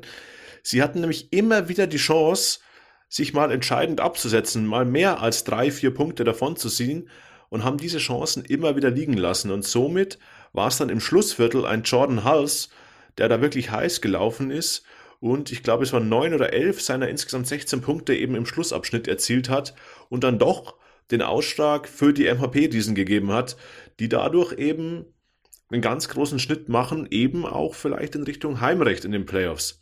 Ansonsten sehr, sehr starke Leistung bei den Ludwigsburgern von Jonah Radaber und Justin Simon. Die üblichen Verdächtigen haben wieder abgeliefert. Ansonsten war es wirklich ganz, ganz ausgeglichen. Kleine Unterschiede gab es im Rebounding, da waren die Hamburger ein bisschen besser, erstaunlicherweise. Ähm, auch dank Mike Kozer und Seth Hendricks, die beide jeweils elf Rebounds abgegriffen haben. Topscorer bei den Hamburgern war ebenfalls Seth Hendricks mit 19 Zählern, aber am Ende waren es eben die Clutch Plays von Jordan Hals, in der Schlussphase, die den Ausschlag gegeben haben für die MHP-Riesen zum wichtigen Auswärtssieg 79-75 in Hamburg. Ja, und mit einem ganz, ganz, ganz, ganz engen Spiel machen wir jetzt auch weiter. Äh, da ging es für ein Team um die Playoffs, für, die, für das andere Team geht es da um den Klassenverbleib, um den Klassenerhalt. Äh, Oldenburg gegen Göttingen hieß die Partie. Am Schluss heißt sie nach einem Game Winner von Ricky Paulding 86 zu 85. Und die Partie war wirklich so spannend. Nicht ein einziges Viertel hat mit mehr als drei Punkten Differenz geendet. Daran kann man das also ganz gut ablesen, wie knapp das war. Und Ingo Freier hat nach dem Spiel gesagt, meine Mannschaft, die spielt schon ganz ordentlich, aber ihr fehlt noch ein Hauch die Energie. Wenn jetzt noch bei den Oldenburgern die Energie dazu kommt, dann ähm, spielen die Oldenburger, glaube ich, wirklich so, wie sie es äh, sich am Anfang der Saison überlegt haben, nicht, nicht zu diesem Zeitpunkt der Saison. Sie haben gute Trefferquoten, vor allem aus äh, dem Zwei-Punkt-Bereich, sehr gute Trefferquoten. Da haben sie insgesamt Field Goals fast 50 Prozent getroffen. Auch die Göttinger haben da gut mitgearbeitet. Kamar Baldwin übrigens mit 24 Punkten. Aber allein bei den Rebounds ist es abzulesen, dass die Oldenburger wieder mehr reinkommen, wieder mehr ihre Identität finden. 41 zu 34 haben sie da das Rebound-Duell gewonnen. Auf Oldenburger Seite überragend. Neben Ricky Paulding, der den Game Winner getroffen hat. Wie gesagt, übrigens wieder nicht gestartet. Trotzdem 18 Punkte, 18 Punkte von der Bank gemacht. Äh, neben ihm herausragend Max Heidecker mit 32 Punkten, die er da aufgelegt hat. 15 von 23 aus dem Feld. Das ist 65% Trefferquote. Das ist herausragend der einzige Wermutstropfen, den die Oldenburger hatten, sie hatten das Ding fast verloren wegen ihrer schlechten Freiwurfquote. Als Team nur äh, unter 70% Freiwürfe geworfen, das ist wirklich zu wenig. Am Schluss hat sie Ricky Paulding gerettet mit hoffentlich nicht seinem letzten Game Winner in der BBL. Insgesamt gab es 18 Führungswechsel, achtmal stand es Gleichstand und ganz zum Schluss, äh, etwas mehr als zwei Sekunden vor Schluss, kam der entscheidende Punkt durch Ricky Paulding. Die Oldenburger schnappen sich so also den Sieg und äh, holen sich damit einen wichtigen Sieg im Abstiegskampf, haben jetzt acht Siege insgesamt, stehen auf Platz 16. Die Göttinger mit 14 Siegen immer noch auf Platz 7. Ja, Stacki, mit 18 Führungswechseln kann ich leider nicht dienen. Das war tatsächlich gleich das spektakulärste Spiel des Wochenendes, das du gerade beschrieben hast. Ein bisschen weniger spektakulär war es bei S. Oliver Würzburg gegen die MLP Academics Heidelberg. Dort setzten nämlich die Würzburger ihren Aufwärtstrend fort und haben tatsächlich das dritte Spiel in Folge gewonnen. Nach Kreilsheim, Frankfurt, jetzt auch ein deutlicher Sieg gegen den Mitkonkurrenten im Abstiegskampf Heidelberg. 97 zu 77 durch eine extrem ausgeglichene Teamleistung. Insgesamt sechs Spieler zweistellig gescored. Topscorer Charles Callison mit 19, aber auch Cam Hunt mit 17 Punkten, extrem stark. Daisy Rodriguez ein Double-Double, 12 und 10. Craig Moller 14 Punkte. Will Buford 15 Punkte. Und man sieht eben die Handschrift von Coach Sascha Filipowski. Er hat die Mannschaft jetzt glaube ich, in die Richtung gebracht, in der sie auch haben wollte. Der neue Bigman Abdul Malik Abu kommt auch immer besser zum Zug. 15 Punkte in 15 Minuten. Also bei Würzburg stimmt die Form, stimmt die Tendenz. Und das war auch wirklich ein Big Point in Sachen Klassenerhalt, denn es war Saisonsieg Nummer 8 bereits für Würzburg. Damit ist man jetzt gleich auf mit Heidelberg und hat zwei Siege Vorsprung auf Platz Nummer 17 plus den direkten Vergleich. Also das ist schon wirklich ein großer Schritt gewesen und die Leistung macht Hoffnung bzw. macht zuversichtlich für die kommenden Wochen. Auf Seiten der Heidelberger reicht ein gut aufgelegter Calvin Martin mit 18 Zählern nicht aus.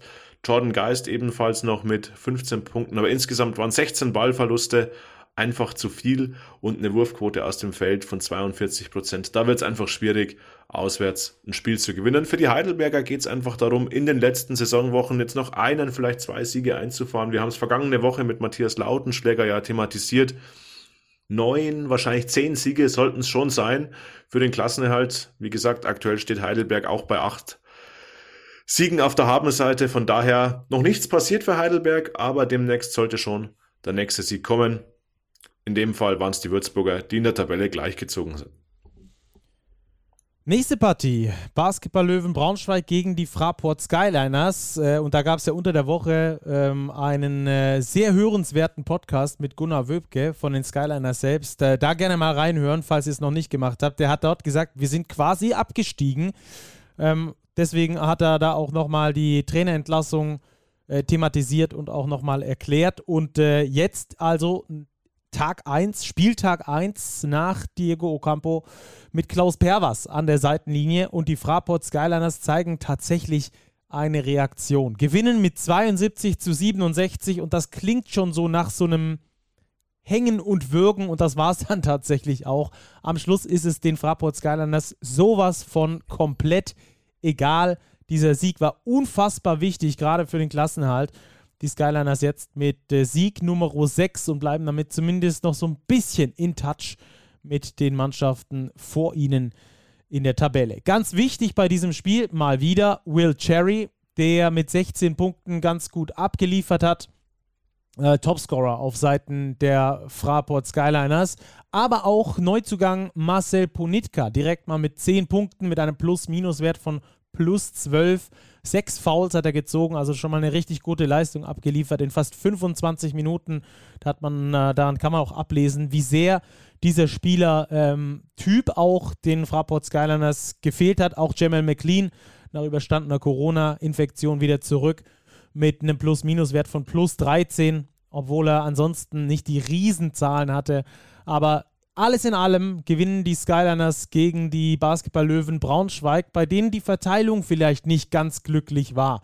Was so Spielzeit, was Punkte angegangen ist. David Krämer mit elf Punkten, mit sehr guten Quoten, aber nur mit sechs Würfen, die er da genommen hat aus dem Feld. Da hätte durchaus noch mehr kommen können. Martin Peterka damit äh, minus 15, mit dem Plus-Minus-Wert von minus 15 mit äh, 28 Minuten Spielzeit. Also die Fraport Skyliners haben ja, einfach gewonnen gegen die Basketball-Löwen Braunschweig und das aus gutem Grund, weil sie gefeitet haben bis zum Schluss. Diese Mannschaft lebt, die ist da. Es ist alles möglich, sie irgendwie, äh, sich irgendwie noch in der, in der Liga zu halten, aber dafür muss schon richtig viel passieren jetzt in den nächsten Spielen. Wichtig war es auf jeden Fall, dass sie da ihren Losing Streak mal wieder unterbrochen haben und endlich mal wieder gewonnen haben, sich selbst bewiesen haben dass sie das äh, noch können. Also die Fraport Skyliners mit immens wichtigem Spiel und immens wichtigem Sieg gegen die Basketball-Löwen Braunschweig. Ich habe es schon gesagt, jetzt weiterhin auf Platz 17 mit zwei Siegen Rückstand und einem Spiel weniger übrigens als äh, Oldenburg, Würzburg und Heidelberg.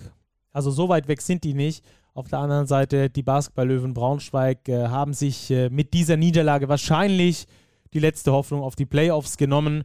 Und ähm, ja, haben jetzt noch drei Siege Vorsprung vor den Abstiegsplätzen. Die sind so, würde ich sagen, im äh, Mittelfeld der Tabelle, müssen sich weder nach oben noch nach unten Gedanken machen. Ja, ein bisschen mehr nach oben orientieren können sich wieder die Bamberger Stacki. Brose Bamberg unterbricht auch den Losing Streak von drei Niederlagen in Folge durch einen 87 zu 78 Heimsieg gegen den Centenix MBC, der sich in den letzten Wochen ja wirklich gut in Form präsentiert hat. Für Bamberg wirklich ein eminent wichtiger Erfolg, wenn man nochmal reinschmecken will in das Rennen um die Playoffs. Für Bamberg war es der zehnte Saisonsieg, damit sind es aktuell nur zwei Siege Rückstand auf den acht Platzierten, wobei die Hakro Mörderns auf Platz 8 auch drei Spiele weniger absolviert haben. Das müssen wir der Vollständigkeit halber auch ergänzen. Aber dennoch ein ganz, ganz wichtiger Sieg, auch für das Selbstvertrauen von Brose Bamberg. Überragender Mann, vor allem in der Schlussphase, Justin Robinson mit waghalsigen, wahnsinnigen Dreiern, die er da reingeschossen hat für 23 Punkte. Das war am Schluss nicht mehr zu kontern vom MBC. Das war letztlich der Schlüssel zum Sieg. Genauso wie die Tatsache, dass Bamberg eben es geschafft hat, sehr gut auf den Ball aufzupassen, sich nur acht Turnover erlaubt hat im Vergleich zu 16 auf Seiten des MBC. Das waren so die markantesten Unterschiede. Dennoch stimmt auch beim MBC der Trend. Die Mannschaft, glaube ich, findet sich oder hat sich gefunden mit all den Neuzugängen. Auch AJ English wirkt sehr gut integriert, bereits nach kurzer Zeit auch wieder elf Punkte aufgelegt. Also beim MBC stimmt, wie bei vielen Teams im Tabellenkeller, aktuell die Form, der Trend geht nach oben. Von daher würde ich sagen, der MBC auch auf einem guten Weg in Richtung Klassenerhalt. Ja, und für Brose Bamberg, da werden die nächsten Wochen jetzt alles andere als einfach, aber eben mitentscheidend. Es geht gegen Kreilsheim, die aktuell auf Platz 8 stehen. Es geht gegen Medi Bayreuth, die ebenfalls vor ihnen stehen. Dann hat man Frankfurt, Chemnitz und Göttingen und Ulm. Danach Alba, das sind alles Teams, die vor Brose Bamberg stehen, mit Ausnahme der Fraport Skyliners. Das heißt, wenn Bamberg noch in die Playoffs kommen will, dann müssen sie jetzt eine Serie starten. Persönlich bin ich noch skeptisch, aber vielleicht hat dieser Heimsieg wirklich jetzt so einen kleinen Knoten gelöst und die Bamberger können vor allem defensiv zulegen. Sie haben mal unter 80 Punkte kassiert, auf jeden Fall einen Schritt nach vorne. Da werden die nächsten Wochen richtungsweisend. Es war ein guter Auftakt an diesem Wochenende, 87 zu 78 gegen den Centenix MBC. Ja, die Topspiele des Spieltags sind ja leider ausgefallen, müssen wir sagen. Unter anderem wäre da Bayern gegen Alba gewesen, ist ja Corona zum Opfer gefallen, genauso wie Kreilsheim gegen Chemnitz. Ähm, die Kreilsheimer, vielleicht der Vollständigkeit halber, für die, die es noch nicht mitbekommen haben, mit ganz, ganz, ganz bitterem Verlust unter der Woche, denn es ging nicht nur das äh, FIBA Europe Cup Viertelfinal-Rückspiel in Leiden verloren und damit sind sie ausgeschieden. Trotzdem tolle Europareise, die da die Merlins hingelegt haben. Aber was viel, viel, viel schlimmer ist, glaube ich noch, ist äh, das Saisonaus von TJ Shorts, oder? Das hast auch du per Rob Drop äh, äh, wieder als erster veröffentlicht. Ja. Warst du direkt äh, beim Arzt mit dabei? nein, nein, soweit war es nicht. Ja, das ist eine ganz tragische Nummer für Kreilsheim. Sie sind, glaube ich, auch auf dem Markt aktiv und suchen jetzt natürlich Ersatz. Wobei das Wort Ersatz in diesem, in diesem Fall, glaube ich, das vollkommen falsche ist. Ja, MVP-Ersatz kriegst du nicht. können TJ Shorts de facto nicht ersetzen. Vor allem nicht eins zu eins ersetzen und auch nicht zu diesem Zeitpunkt in der Saison. Point Guards, Starting Point Guards zu finden Ende März ist unfassbar schwierig. Ich glaube, man wird schon noch einen Spieler dazu holen. Man war auf, der, auf dem Markt vor der Verletzung für einen Forward-Spieler. Jetzt, glaube ich, hat sich die Priorität naturgemäß etwas verlagert auf einen Guard. Man wird das als Team aber auch abfangen müssen. Ein Mo Stucky, aber auch ein Jon Axel Gudmundsson werden da in die Bresche springen müssen. Ich bin gespannt, welchen Spieler sie aus dem Hut zaubern, weil die Verletzung von TJ Shorts ist wirklich der Worst Case für die Hakro Merlins. Ich würde behaupten, mit TJ Shorts wären sie vielleicht auch noch im europäischen Wettbewerb dabei. Ohne ihn sind sie jetzt ausgeschieden. Es ist auch im Kampf um die Playoffs, wo die Merlins ja wirklich an der Schwelle stehen. Platz 7, Platz 8, Platz 9, Platz 10 kann das schon ein entscheidender Faktor werden. Und natürlich, du hast es angesprochen, Stucky, der MVP Award wird vermutlich leider auch flöten sein. Dadurch, es bleibt uns nur TJ Shorts wirklich schnelle und gute Genesung zu wünschen und dass wir ihn möglichst bald wieder auf dem Parkett sehen werden. Es wird mit sehr hoher Wahrscheinlichkeit nicht mehr in dieser Saison sein. Ja. Vor allem für den Spieler halt natürlich auch maximal bitter, ne? Tolle Saison in Hamburg gespielt, dann zu Kreisheim gegangen, dort zum absoluten Führungsspieler sich etabliert, zum Liga-Topscorer, zum MVP-Kandidaten Nummer 1 und dann verletzt du dich da nach äh, 21 absolvierten BBL-Spielen und äh, das Ausscheiden des FIBA Europe Cups gibt es da noch oben drauf. Also, boah, das sind erstmal zwei äh, Tiefschläge, die du wegstecken musst, vor allem als Mannschaft, die so fokussiert war auf diesen einen Spieler, ähm, der quasi äh, mit seiner, äh, mit seiner, mit seinem Sein, mit seinem äh, auf dem Spielfeld sein, der kompletten äh, Mannschaft eigentlich weitergeholfen hat, die, die den Fokus auf sich gezogen hat, die Mitspieler ähm, dadurch auch besser gemacht hat, denen auch viel mehr freie Räume verschafft hat. Da bin ich wirklich mal gespannt, wie sie das jetzt als äh, Verein, als Team auffangen. Das Teamgefüge ist sehr gut bei den Hakro Merlins Kreisheim. Das kann ich wirklich aus Erfahrung sagen, aus vielen Gesprächen sagen. Das äh, äh, Netz hinter diesem Team ist auch doppelt abgesichert durch äh, viel fleißige Arbeit und viel Liebe da auch im Hintergrund. äh, für diese Mannschaft und für das, all, all, das, was sie da tun. Ähm, aber, aber diesen Spieler eins zu eins zu kompensieren, unmöglich und für TJ Shorts natürlich maximal bitter. Wie gesagt, Größe und äh, gute Besserung da an TJ Shorts, der ja hier auch bei uns schon mit ein paar O-Tönen mal zu Gast war in äh, diesem Podcast. Ja, das äh, MVP-Rennen wird etwas schlanker. Jetzt äh, fragen wir aber mal erstmal nach der Starting Five des Spieltages. Die ist, glaube ich, nicht so schlank. Da war es ganz schön schwer, die Entscheidung, vor allem auf den Guard-Positionen. Wer ist es denn geworden, Robert? Ja, auf den Guard-Positionen war großes Gedränge. Ich glaube, ich habe den zukünftigen BBL-MVP, zumindest den allerheißesten Anwärter auf der Point Guard-Position mal nominiert, Parker Jackson Cartwright. Er ist der Mann beim Team, das aktuell die Tabelle anführt bei den Telekom Baskets Bonn. Auch jetzt wieder beim Sieg gegen Medi Bayreuth 20 Punkte, 5 Rebounds, 8 Assists, 3 Steals, kein einziger Turnover, ein Effektivitätswert von 34 plus Minuswert von plus 32. Das unterstreicht in jeder Spalte des Boxscores, wie wichtig er für diese Mannschaft ist. Und er ist der absolute Dreh- und Angelpunkt und war auch wieder in diesem Spiel der Mann auf der Eins. Daher auch hier die Nominierung als Starting Point Guard der Woche. Über den Shooting Guard hast du vorher schon erzählt im Two-Minute-Drill Max Heidegger von den EWE e Baskets. Unfassbar guter Scorer, kaum zu halten, egal von welchem Gegenspieler. Die Göttinger haben es mit verschiedenen Versionen versucht, sind nahezu alle gescheitert, vor allem beim Zug zum Korb. 32 Zähler, 5 Rebounds, auch 5 Assists verteilt. Also wirklich eine gute Allround-Performance. Er profitiert immens vom neuen System von Coach Ingo Freier, dass er eben Freiheiten hat zu scoren, aber auch den Ball zu passen. Also das ist einer der großen Gewinner des Trainerwechsels in Oldenburg. Und wir bleiben in Oldenburg. Stucky auf der 3. Der alte Mann trifft den Game Winner. Er muss in die Starting Five. Ricky Paulding, alles gesagt. 18 Zähler, Game Winner, Starting Five. Power Forward gehe ich mit Saulius Kulvietis von den Telekom Baskets Bonn. Also wir bleiben etwas Bonn-Oldenburg-lastig heute. Aber in 20 Minuten 22 Punkte aufzulegen, 7 Dreier reinzuwerfen, das ist schon eine stattliche Leistung und verdient auf jeden Fall eine Nominierung. Und damit wir das Gleichgewicht zwischen Oldenburg und Bonn beibehalten können, gehen wir noch mit Akil Mitchell von Rose Bamberg, der auch eine sehr gute Allround-Leistung gezeigt hat beim Heimsieg gegen den MBC. 19 Punkte, 6 Rebounds, 4 Assists, 5 Steals, 7 Fouls gezogen. Also er hat wirklich das komplette Paket mal wieder gezeigt, was er leisten kann. Und er ist eine sehr gute Ergänzung zu Christian Senkfelder auf den großen Positionen bei Brose Bamberg. Daher die Starting Five, PJC, Max Heidegger, Ricky Paulding, Saulius Kulvietis und Akil Mitchell. Beep, beep. Ciao.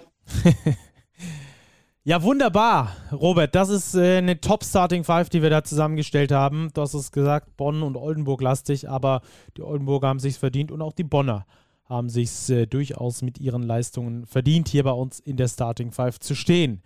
Ja, die Overtime, die hatten wir ja schon währenddessen. Das erste Mal die Tissot Overtime, also schon äh, während der Sendung wird jetzt nicht allzu oft vorkommen, aber das wollten wir einfach auch in den Fokus rücken, um dann da natürlich auch eine Gesprächsgrundlage zu haben mit dir, Jens Staudenmeier. Ähm, sehr interessante Themen, sehr interessante Ansichten. Da vielen Dank auf jeden Fall an alle, die heute mit an Bord waren. Und ich würde sagen, Robert, dann schließen wir mal diese Monsterfolge so langsam ab. Ähm, wir schauen nach vorne. Prall gefüllte Woche haben wir hinter uns und es stehen ja prall gefüllte Wochen auch vor uns. Ja, wir haben über den Spielplan gesprochen. Also für die Spieler ist es irrsinnig, für den Basketball-Fan zu Hause auf der Couch umso schöner, weil ich glaube, es gibt keinen Tag, an dem man nicht Basketball verfolgen kann. Sehr schön. Dann äh, macht euch eine schöne Basketballwoche, schaut ganz viel Basketball und bleibt vor allem sportlich. Bis ganz bald. Wir hören uns hier bei Big Post Game. Ciao, ciao.